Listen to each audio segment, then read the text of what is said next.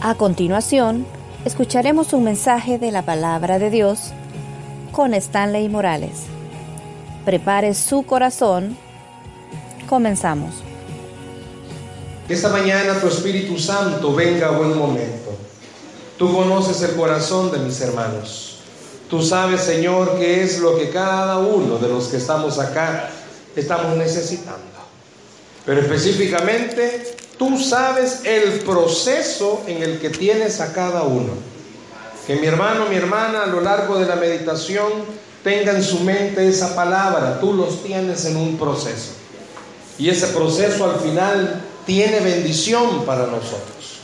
Ayúdanos Dios que esta mañana tu palabra venga a buen momento, que venga a ministrarnos, a hablarnos, a llenarnos. Pero sobre todo Dios que esta mañana tu palabra venga y haga lo que tú le has enviado a hacer. En el nombre de Jesús. Amén y amén.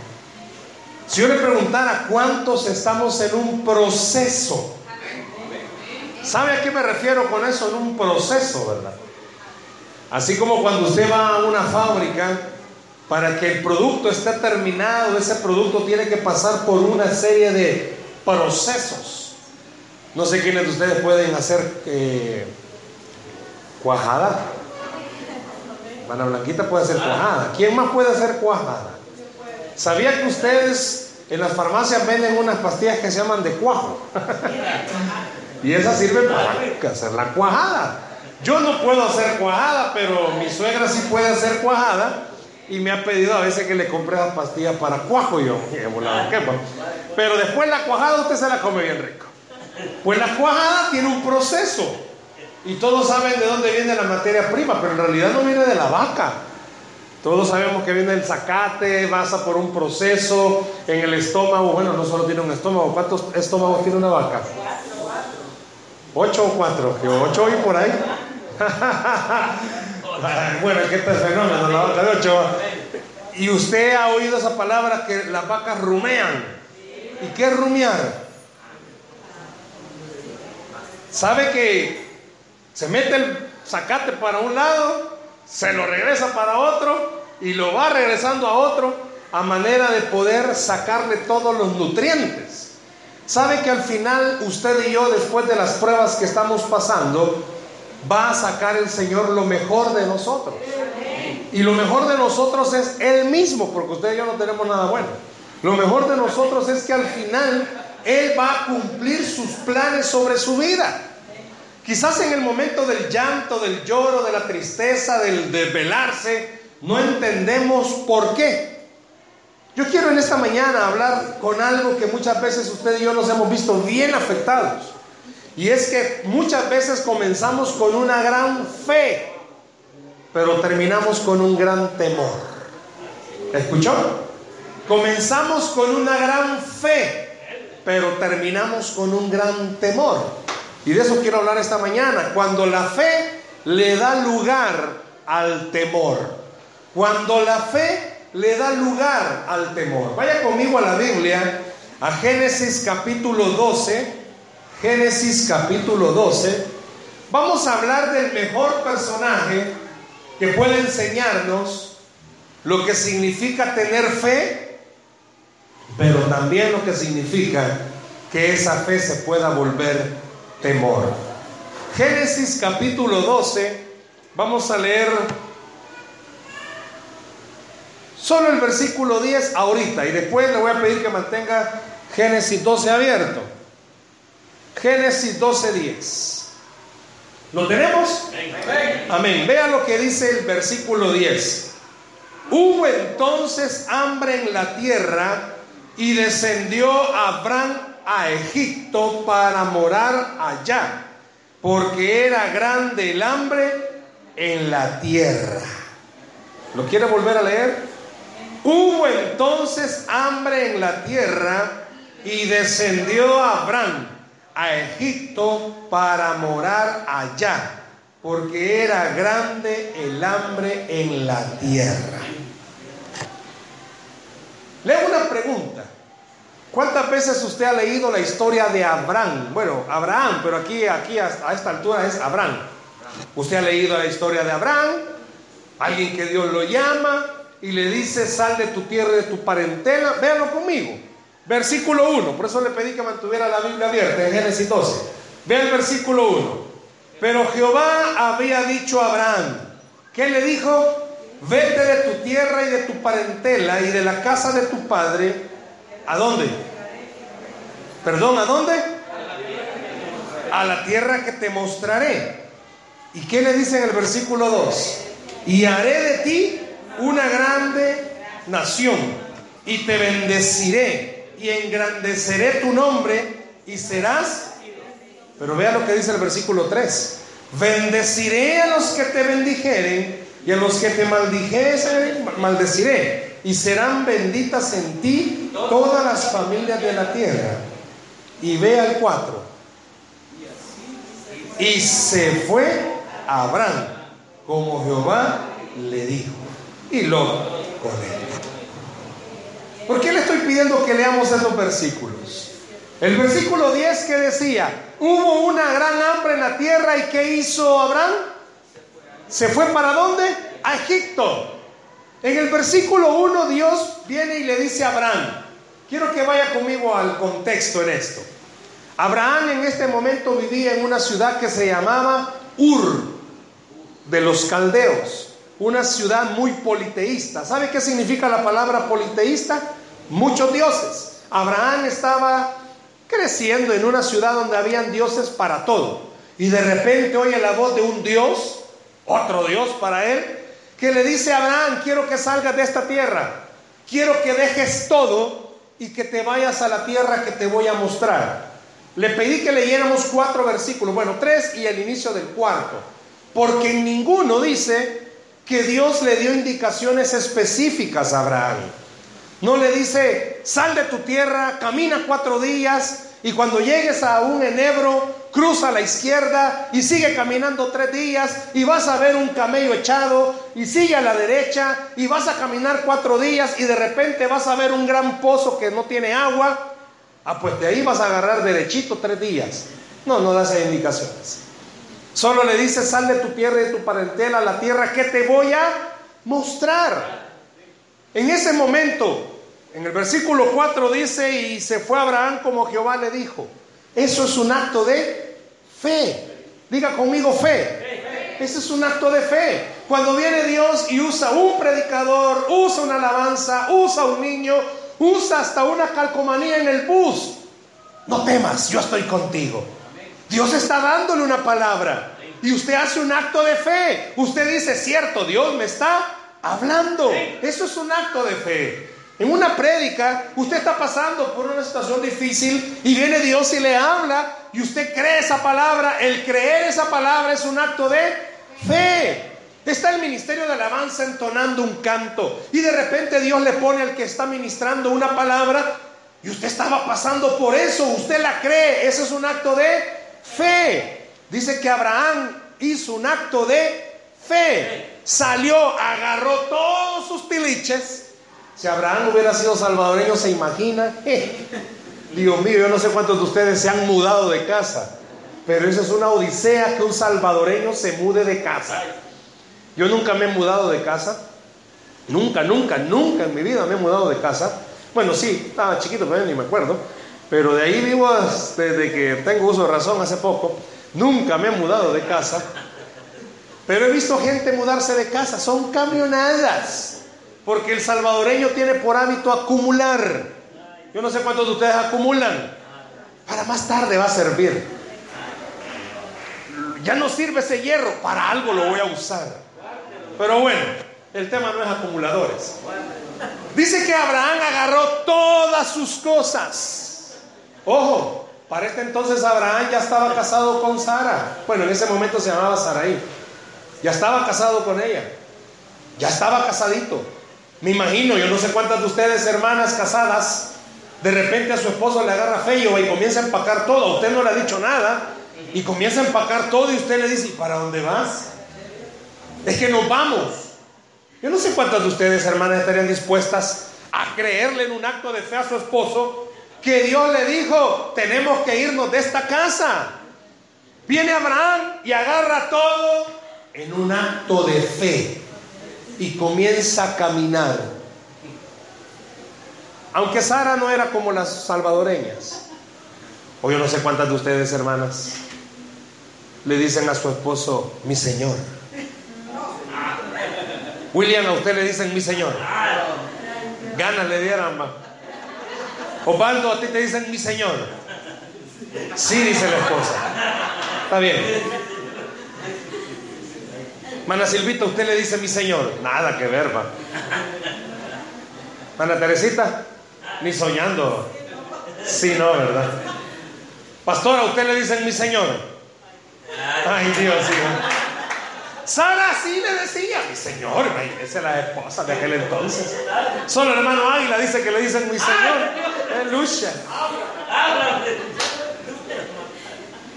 ¿Qué quiero decir? Bueno, miren, las mujeres de antes, de este tiempo, eran tan sumisas.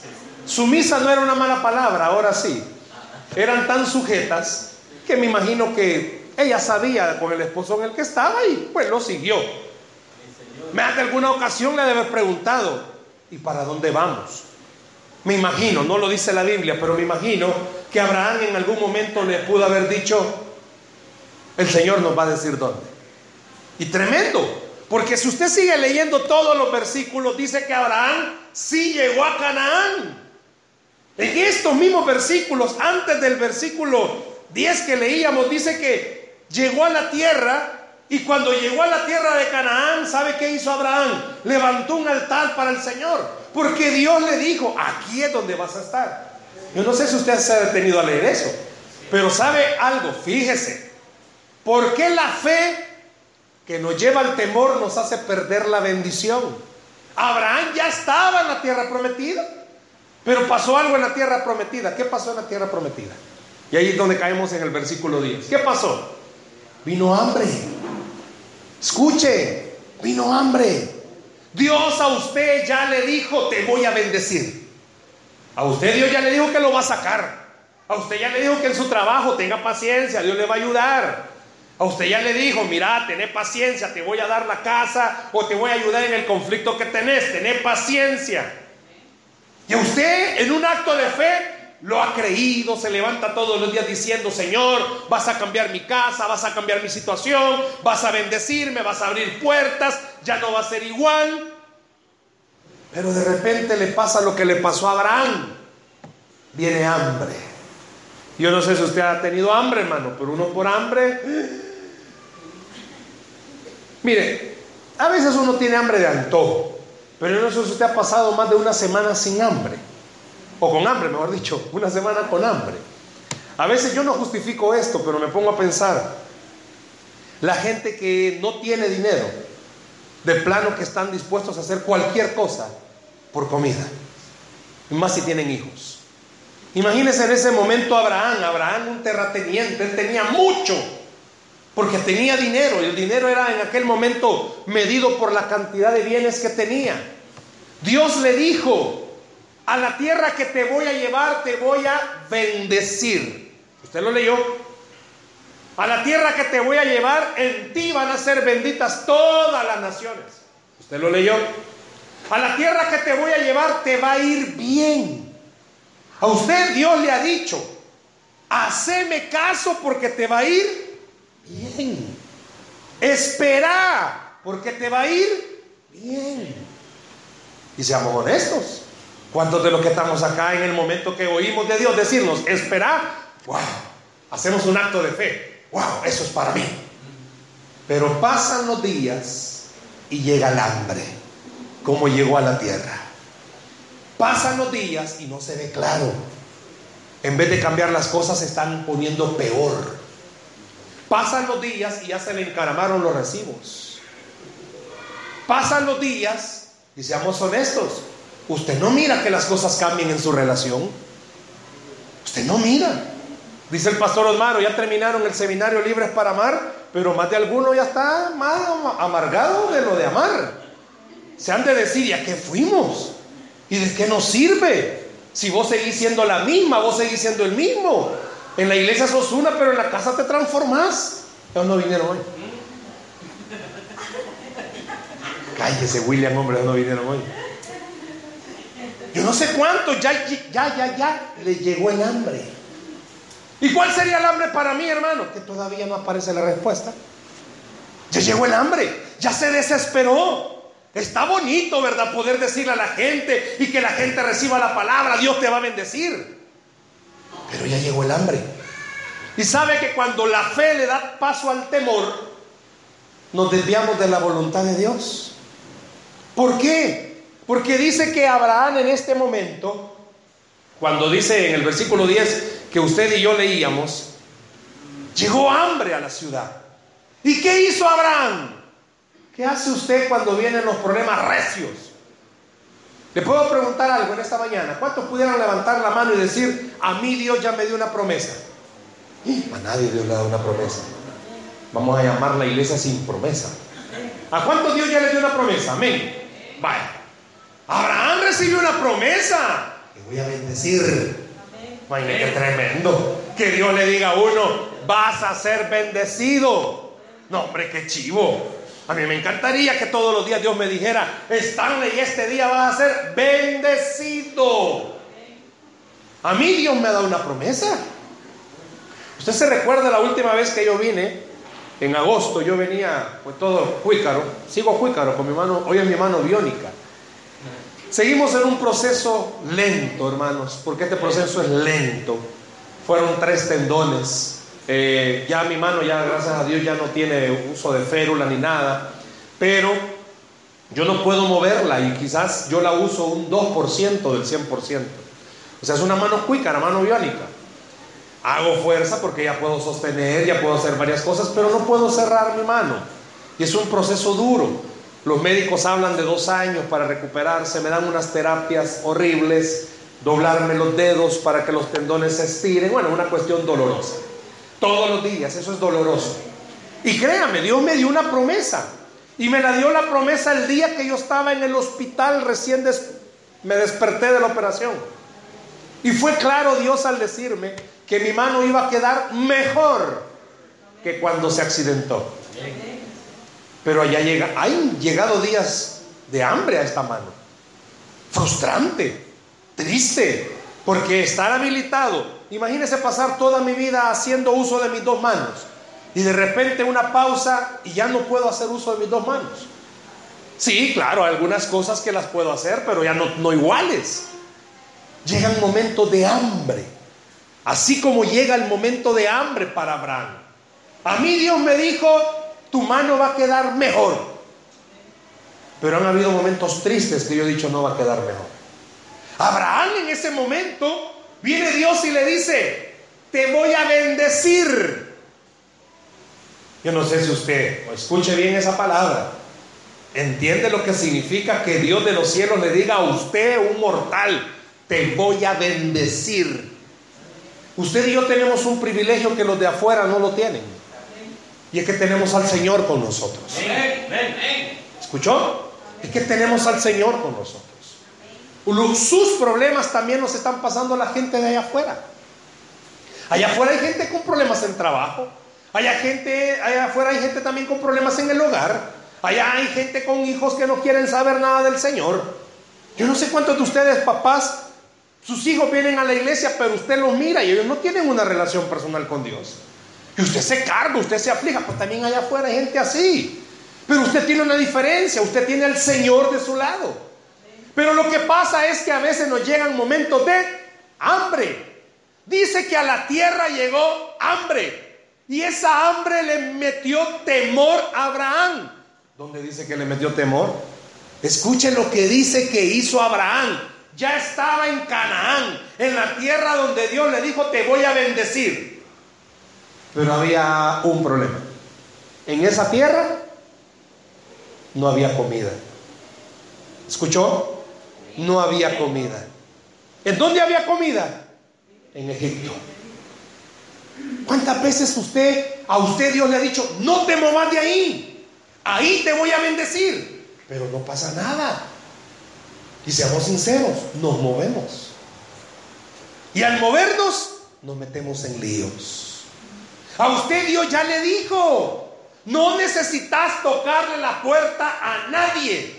Ya me la tocaste a mí y yo te la voy a abrir. ¿Escuchó? Usted no necesita andarle pidiendo prestado a nadie, porque usted tiene al Dios de los cielos. Pero llegan momentos de hambre, hermanos. Usted y yo tenemos fe que vamos a ser bendecidos, que nuestro hogar no va a ser lo mismo. Pero llegan momentos de hambre. Y este ejemplo de Abraham nos enseña algo. Es más, la Biblia dice que la fe de Abraham fue, fue contada por justicia, un hombre de fe. Pero aunque sea usted una mujer u un hombre de fe, siempre nos va a dar temor. Y el problema es que cuando le damos paso al temor, dejamos de ver al Señor y vemos las circunstancias. Abraham dejó de ver al Dios que le dijo, haré de ti una gran nación. Sus problemas cuando no cambian hacen que vean sus problemas. Y déjale ver al Señor. Hermano, si usted mañana, usted y yo abrimos nuestro corazón, vamos a entender algo. Aquí donde Dios nos tiene y en la situación en la que Dios nos tiene, nos va a bendecir. ¿Escuchó lo que dije? Los que están atravesando alguna enfermedad, en el nombre del Señor le digo, ahí en esa enfermedad Dios le va a bendecir. Porque Dios el que le ha dicho, te sanaré. En la cruz del Calvario llevé tu enfermedad. Pero sé que llegan momentos de hambre. Si no es fácil, hermano, cuando vienen dolores. No es fácil cuando vienen los, las noches que no podemos dormir. No es fácil. Y Dios lo sabe que no es fácil. Por eso a usted le dijo el Señor, igual que a Abraham, te bendeciré, haré de ti una gran nación. Aunque usted vea que todas las puertas están cerradas, hermano, no se mueva. Ahí Dios va a bendecirle. Abraham se fue. Claro, Egipto tenía comida, pero no tenía la bendición de Dios. Puede ser que usted tenga otra respuesta, pero no es la respuesta de Dios. ¿Cuántos seamos honestos, hermanos? ¿Cuántos? Muchas veces estamos atravesando dificultades en nuestro trabajo y no esperamos. Yo soy una de las personas que están convencidas de esto. Uno no está en un trabajo por la capacidad, uno está por la misericordia de Dios. A usted no lo contrataron porque de 20 usted era el mejor. No, a usted lo contrataron porque de 20 a usted Dios le dio gracia para estar ahí. ¿Qué significa? Que fue Dios el que lo llevó, entonces deje que sea Dios el que lo saque. ¿Cuántos nos hemos salido de trabajo porque no aguantamos? Porque tanto, mire, problemas vamos a tener en todos lados y aún en lugares cristianos. Pero cuando uno está entendido y convencido que es Dios el que lo ha llevado, aunque haya hambre, Dios provee en medio de la escasez. Denle la pausa al Señor, por favor, esta mañana. Cuando Abraham dejó de ver al Señor, ¿sabe qué también dejó de ver? Que Dios era su proveedor. No dice la Biblia, para serles honesto, cuánto tiempo se tardó Abraham de Ur a Canaán. No sabemos con exactitud. Lo que sí sabemos es que en todo el camino Dios fue todo lo que Abraham necesitó. En este camino que usted y yo estamos viviendo de nuestro proceso, hermano, lo único que necesitamos es al Señor. ¿Escuchó? Lo único que usted necesita es entender, por muy difícil que sea la montaña, lo único que usted necesita es al Señor. Tenga fe. Dios ya le dijo que lo va a bendecir. Dios ya le dijo que le va a ayudar. Dios ya le dijo que lo va a sacar. Dios ya le dijo que va a cambiar las cosas. Quizás lo que pasa es esto que usted no le ha dedicado tiempo a Dios para escucharlo. A mí me gustó una de las palabras que el pastor Osmaro decía con la Biblia que me va a regalar, perdón, que va a rifar. Ahí hay promesas para todo, pero si usted no la lee, ¿cómo la va a saber? Si Él dice que cambia nuestro lamento en baile. Y a veces usted quisiera saber a qué se refiere eso. Hermano, ¿cuánta gente, seamos honestos, honestos, conoce que son buenos cristianos, pero cambian de parecer a cada rato. Entran por ahí, hermano, ¿qué tal? En victoria, hermano. Y media hora más tarde, ay, fregado, yo no sé si Dios me va a ayudar.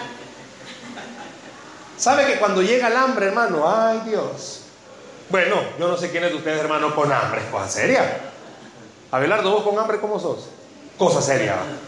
Nancy tiene que correr cuando tiene hambre.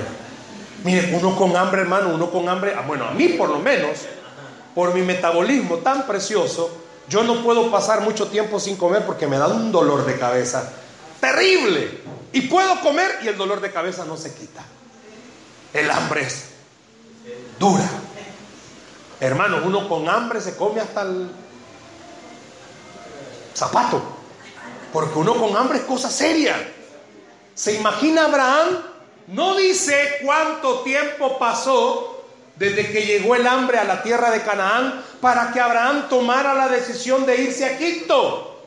Cuando usted tiene fe, pero esa fe le da paso al temor, aunque usted esté batallando, no Señor, yo voy a confiar, yo voy a confiar, yo voy a esperar, más de alguien, hermano, todos tenemos amigos, entre comillas, que siempre nos tiene una mejor solución.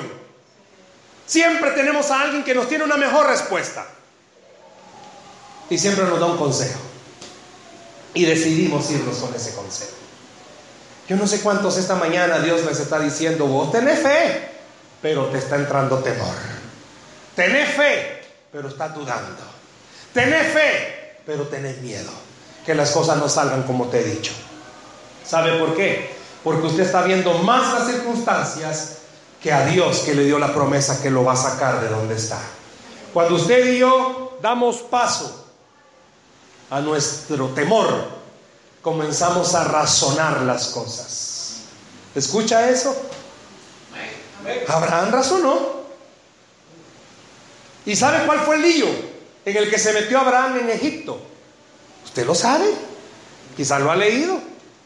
Entrando a Egipto, Abraham se le enciende el foco y le dice a la mujer, mira vieja, aquí ya nos metimos en un lío, vamos a comer, pero nos metimos en un lío. De acuerdo a como la Biblia describe a Sara, era una mujer hermosa. Y Abraham tenía miedo. Porque si entraba a una tierra desconocida, le, lo iban a matar porque le iban a quitar a la mujer. Y Abraham le dice a la mujercita, imagínense qué mujer más obediente. Quizás así se hubiera llamado el mensaje de hoy, ¿verdad? Abraham le dice a la mujer, mira, vieja, si toda la mara de Egipto te pregunta quién sos, decirle que sos mi hermana. Porque sos tan chula que la mara va a querer raptarte. Entonces hagamos una cosa decir que son mi hermana, comemos, te vas, pero sigo vivo. Imagine qué mujer más obediente. Imagine William que usted le dijera eso a su esposa. Lucha. Van a ir a la campanera, bro. Y usted le dice a su esposa, decir que son mi prima. ¿Cuántas de ustedes, hermanas, estarían dispuestas a hacer eso? A con tal de vivir, va. ¿Sabe qué pasa?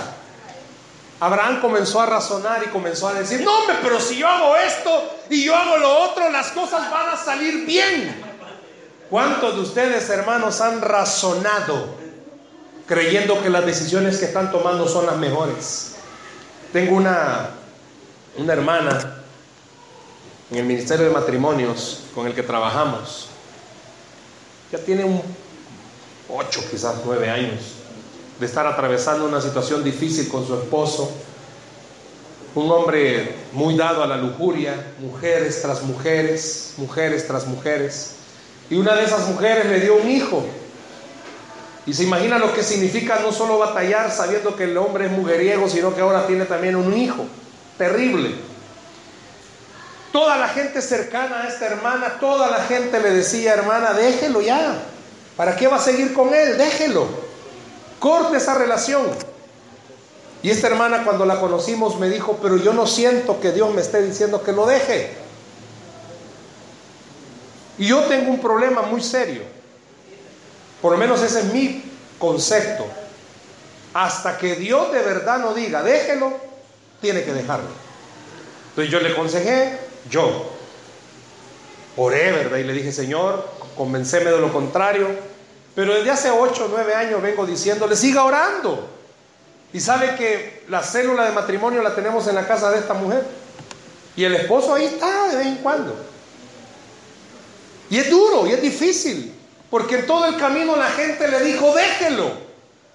Pero ella estaba convencida que Dios le dijo que no. Y han llegado momentos de hambre donde lo va a dejar. Y ha tomado la decisión.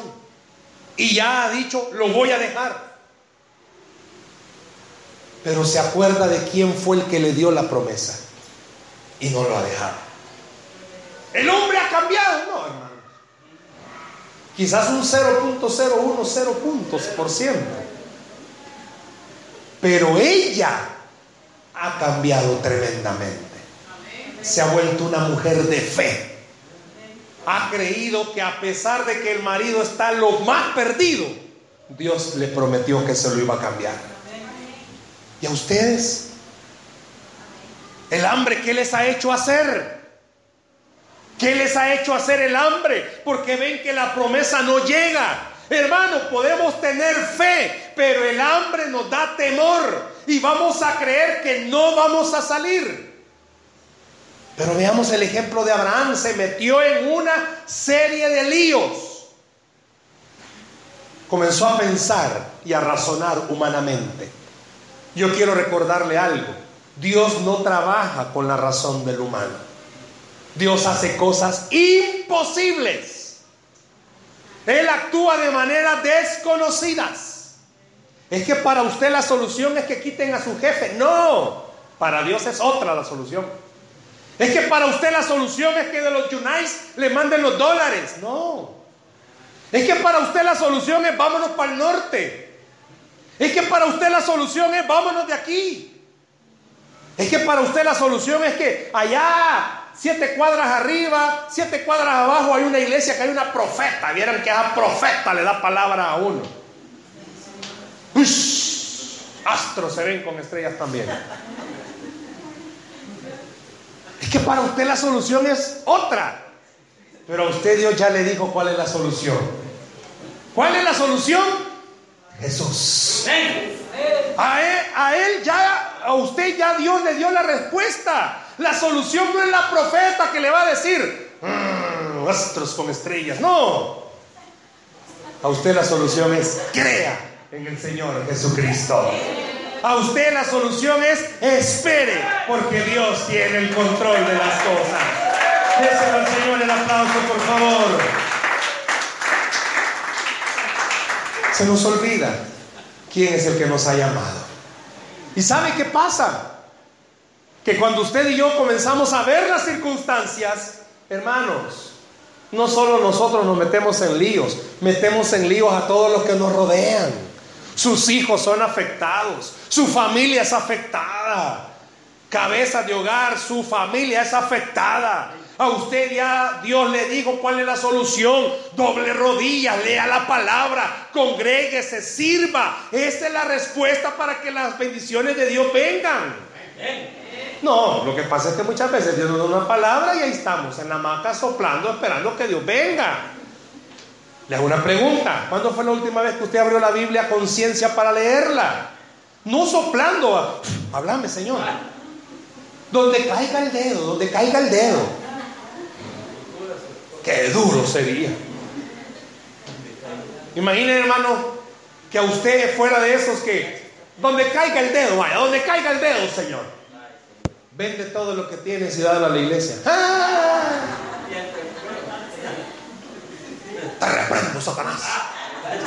Me moviste el dedo que no era, no.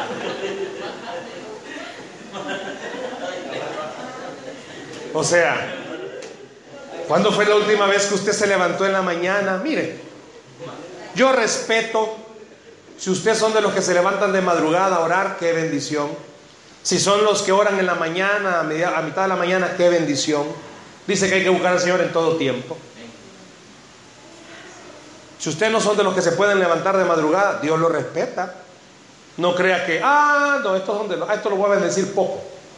Es que no bendice por lo que usted haga, bendice por lo grande que Él es. Claro, hay que orar. Pero usted ni ora.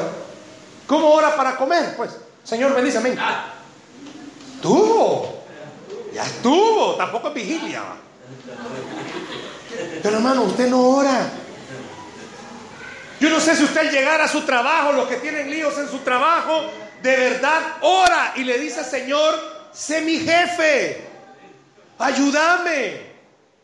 Yo no sé si usted cuando está en su casa de verdad ora. Yo siempre aconsejo esto a aquellas hermanas o hermanos que pelean mucho en su casa. Bueno, William. Sí, sí está el hermano. ¿eh? Si ustedes son de los que pelean mucho en su casa, yo siempre aconsejo. Ahí en el lugar donde más pelean, ore. Porque ahí está el diablo. No la suegra, ahí está el diablo. Y si la suegra duerme o vive con usted, duerme no, vive con usted, vaya a orar al cuarto de ella. No. ¿Cómo no ore para que el Señor tenga misericordia? Pero ore. Yo no sé cuántos de ustedes, hermanos, son de los que se encierran en el cuarto a pelear. Según usted, sus hijos no se oyen. Todo el rollo se echan. Ore en ese cuarto. Dígale, Señor, ayúdame. Si soy yo el del mal carácter, ayúdame. Pero muchos oramos mal, Señor. Ata esta bestia que domina a mi esposa. ¿Cuál bestia, hermano? Si la veste usted, quizás. Bueno, pero es tema de otro día. Avancemos. Dice que Abraham cuando llegó le dijo a la mujer, decir que son mi hermana. El faraón nomás la vio, dijo, como si hubiera sido salvadoreño, el faraón hubiera dicho, cita, venga. Dice que la llama. Y cuando la mira pregunta que quién es y le dicen que es la hermana. Se la lleva. Abraham, bien galán, comido Bien, galán, descansando. Sara, no dice la Biblia qué onda ahí va. Pero sabe qué terrible. Dios defendió a Sara. Y le voy a decir algo, hermanos. Aunque usted como papá o mamá tome decisiones equivocadas saliéndose de la voluntad de Dios, Dios va a cuidar a sus hijos y agradezca que sus hijos no han pagado consecuencias mayores por sus malas decisiones. ¿Escuchó? Abraham, galán, pero Dios cuidó a Sara. Y se le presentó a, Faraón en sueño y le hizo ver que la mujer que estaba ahí tenía dueño, papá. Estaba metiendo en conflictos a los demás Abraham por desobedecer a Dios. Muchas veces usted y yo, hermano, nos hemos metido en líos terribles por desobedecer a Dios.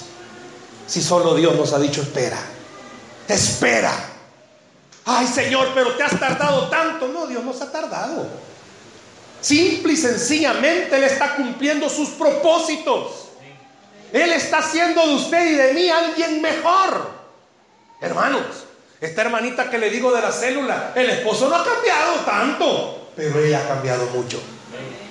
Quizás usted vea que las circunstancias no cambian, pero el que está cambiando es usted. Yo le voy a dejar una tarea.